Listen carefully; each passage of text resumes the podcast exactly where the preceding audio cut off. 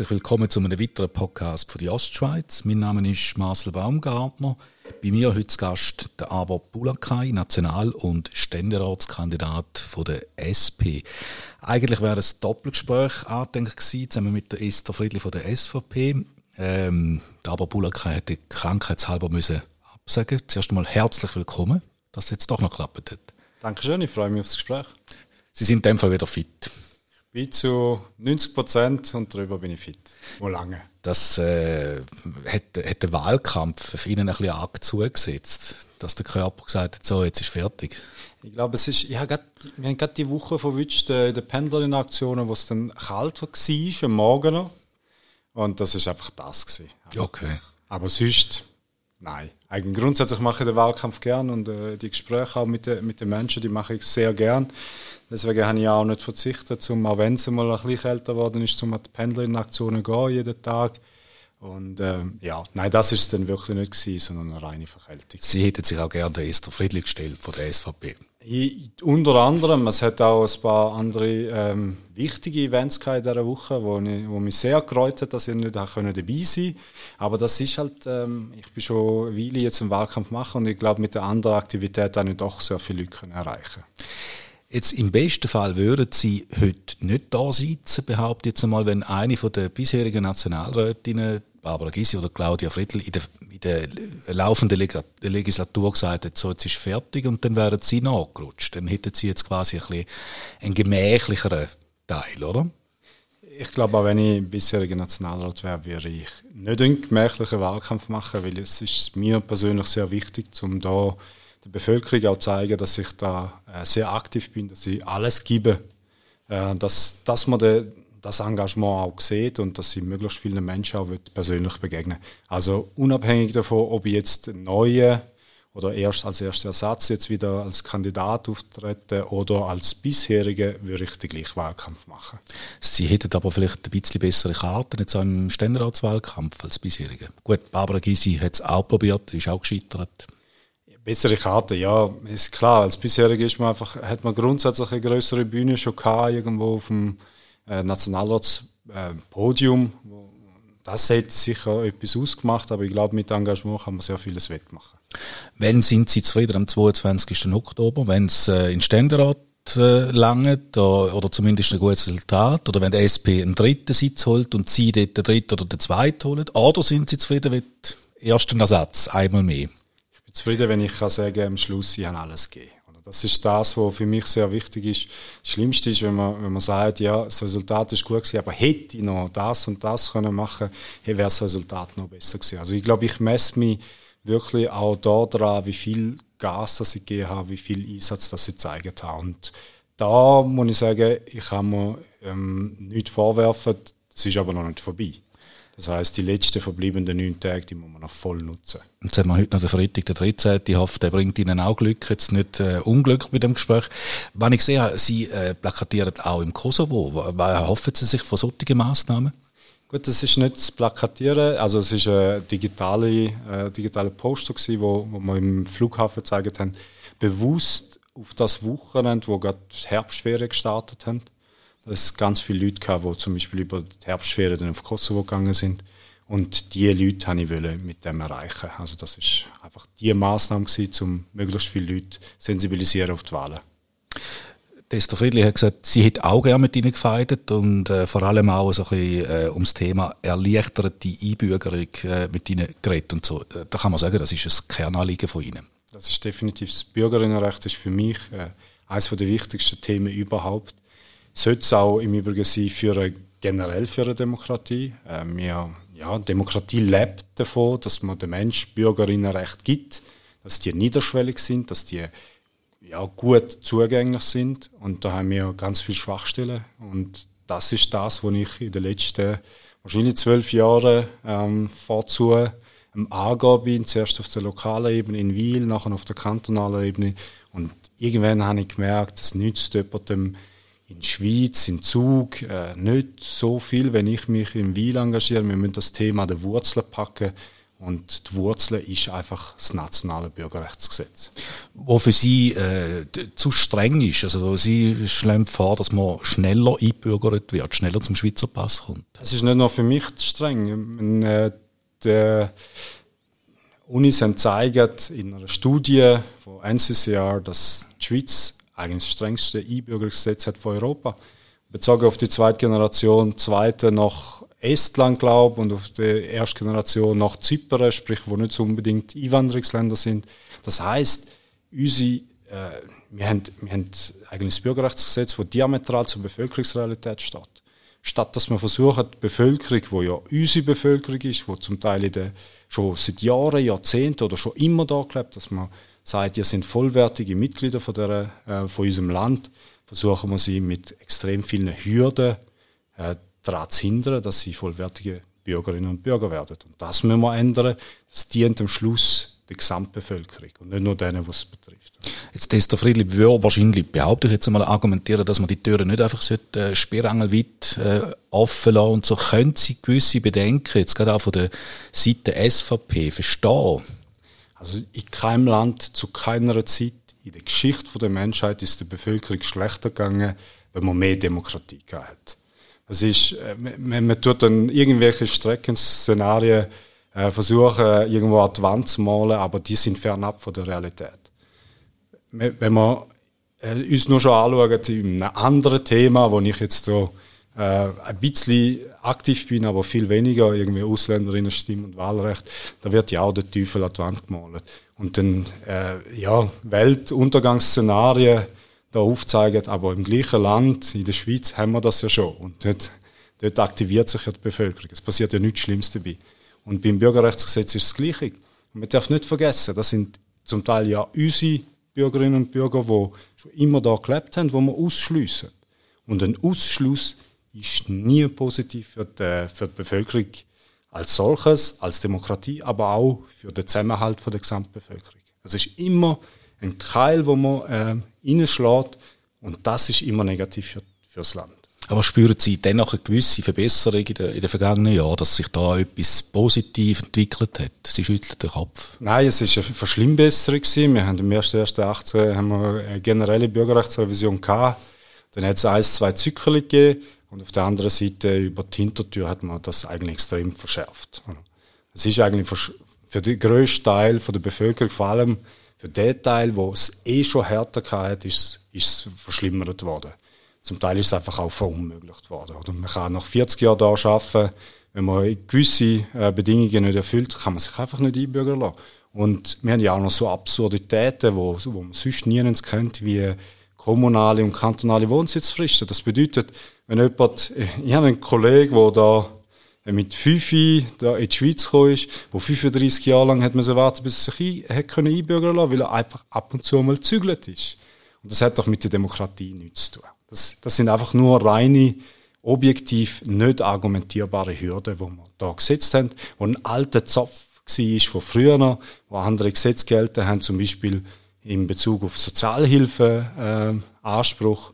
Und jetzt hat man es einfach irgendwo umdeutet und sagt, lokale Integration. Und wenn man aber als Schweizer Bürger oder Bürgerin nach Locarno geht, kann man nach zwei Monaten schon mitbestimmen und man ist alles andere als lokal integriert. Aber auf der anderen Seite verlangt man von den Menschen ohne Schweizer Staatsbürgerschaft, dass sie äh, zeigen, dass sie super Schweizerinnen und Schweizer sind. Sie selber haben, wenn ich es richtig äh, im Kopf habe, den Schweizer Pass 2007 bekommen. Was hat das für Sie bedeutet? Was, was bei der Einbürgerung, und das ist nicht nur bei mir der Fall, sondern grundsätzlich passiert ist, es gibt extrem viel positive Effekte. Und einer davon ist, äh, allgemein Selbstvertrauen steigt. Man hat zum ersten Mal das Gefühl, man gehört vollständig dazu. Wenn man über Politik diskutiert, und das macht man auch, und ich, bei, bei, mir ist es jetzt irgendwo in der Mittelschulzeit in St. Gallen wenn man nicht mitbestimmen kann, dann ist einfach Diskussion, man ist einfach irgendwo beiläufig dabei. Wenn man über Abstimmungen redet oder wer man wählt, dann kann man ja nicht wirklich mitbestimmen. Man kommt die Unterlagen ja gar nicht mit über.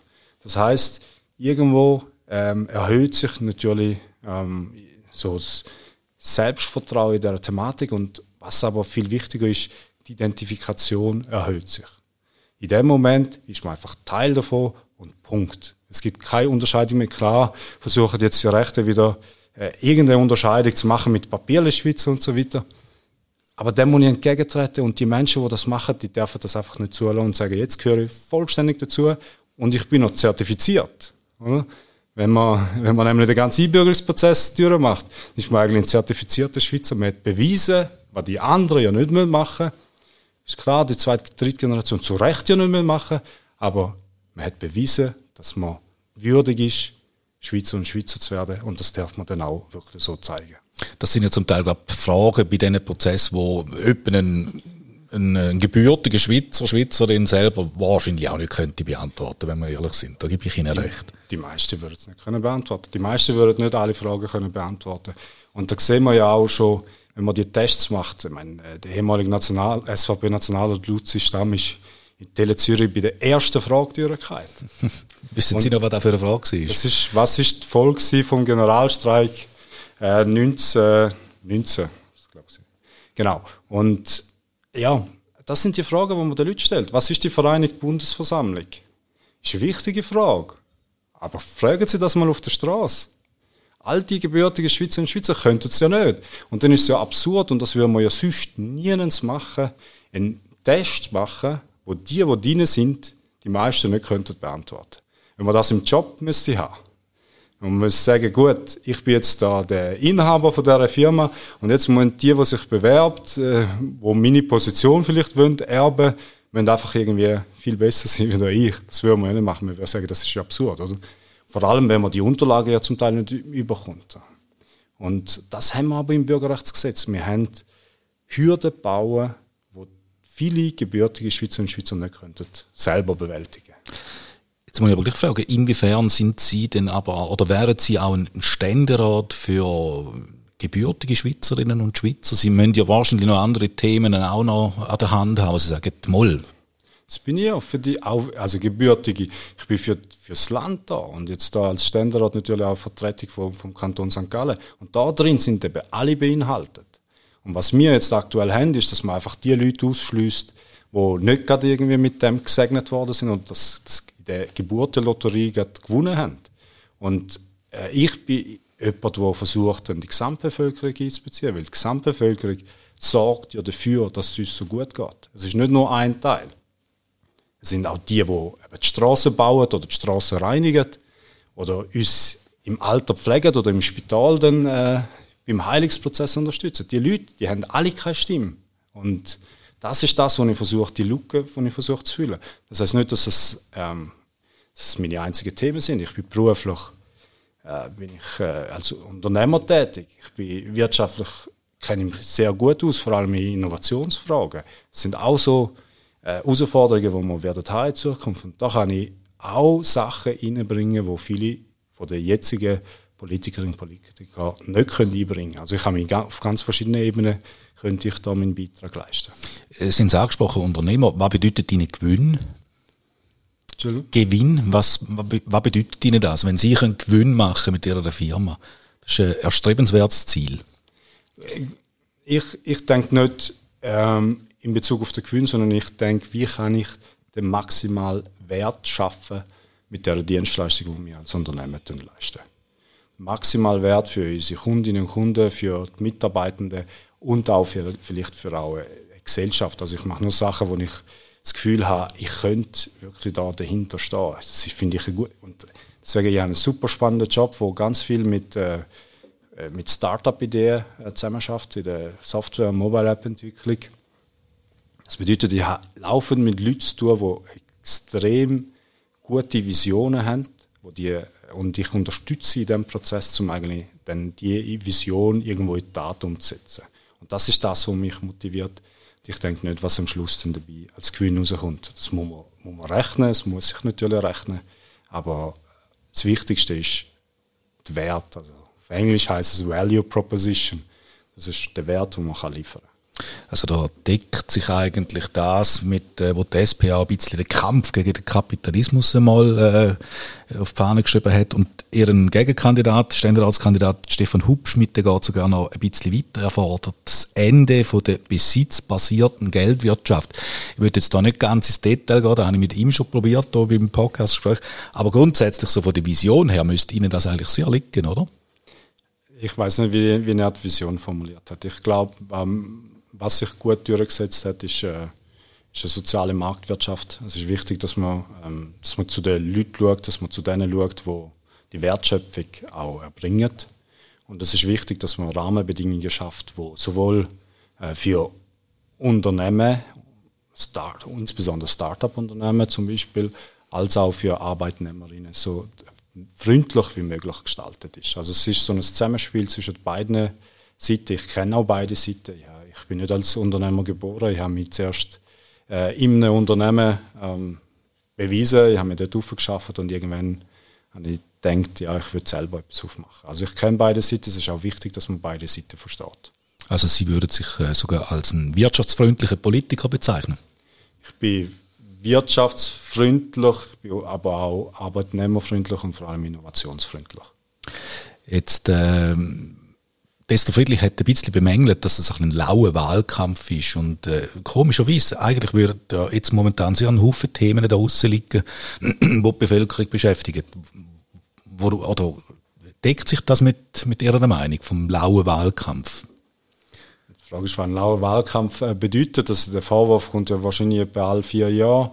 Und es geht darum, dass man dass wahrscheinlich aus der Seite der SVP die Schwarzmalerei oder die Schulzuweisung bei allen möglichen potenziellen Problemen auf äh, ausländische äh, Mitbürgerinnen, dass das irgendwie nicht so gezogen hat. Das funktioniert einfach nicht, weil wir haben eine Bevölkerung, die sehr vielfältig ist. In 50 Prozent der Haushalte lebt mindestens eine Person, die Migrationsgeschichte hat. Und deswegen funktioniert die Masche einfach nicht mehr. Und vielleicht ist es das, was gemeint ist.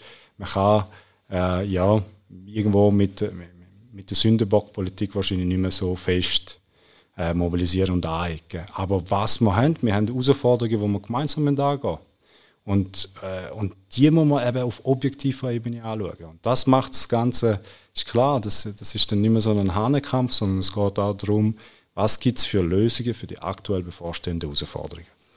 Sie mögen sich sicher noch an die Kampagne erinnern, Kosovaren schlitzen Schweizer auf. Das muss ja Ihnen wahrscheinlich irgendwie äh, Tor zu Berg gestohlen haben. Nicht nur mir, sondern auch, auch das Gericht, weil man ist ja verurteilt worden auf Bundesgericht für äh, Rassismus. Es war ein rassistisches, Plakat und das hat zu verurteilten SVP-leitenden äh, Funktionen geführt. Und, ja, und, und, und das hat mir gezeigt, dass sie einfach einen Schritt, also sehr oft, finde ich, gehen sie einen Schritt zu weit.